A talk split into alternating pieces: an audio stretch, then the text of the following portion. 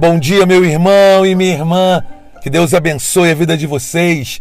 Vamos ouvir a palavra de Deus com muita alegria através do Evangelho do Dia.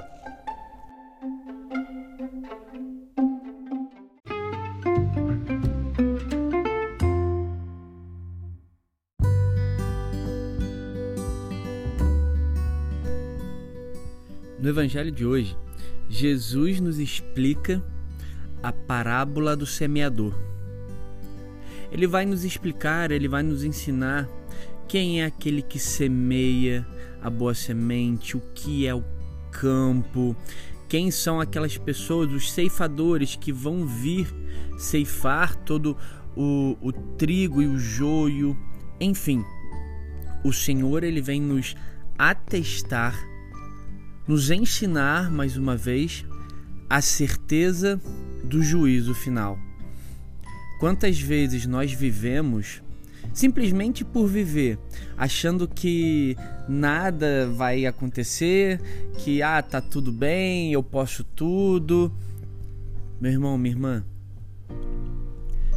se você vive hoje na busca da fé cristã, se você hoje vive num caminho de acordo com o que a Igreja Católica pede, devemos acreditar, precisamos acreditar na volta do Filho do Homem. Precisamos acreditar que Jesus irá voltar, que existirá sim num dia o juízo final, onde Jesus voltará na sua glória, voltará na justiça e nos julgará.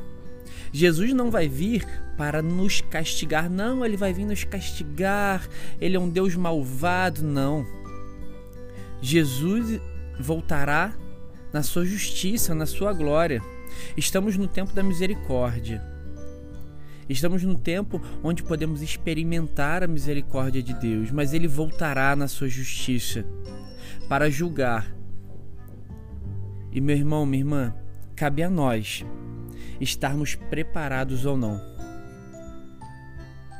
É indispensável saber que em nós cresce o trigo e o joio.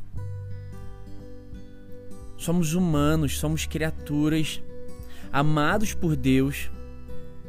Pelo batismo ganhamos a condição de filhos de Deus, mas em nós cresce o trigo, que é a vontade do Senhor, mas também devido às nossas concupiscências, às nossas misérias, cresce o joio.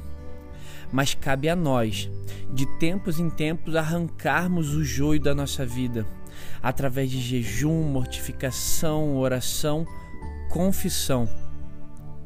O céu não será um presente para os escolhidos. O inferno não será um castigo para os desprezados. O céu e o inferno serão a recompensa das escolhas que fizemos nessa vida.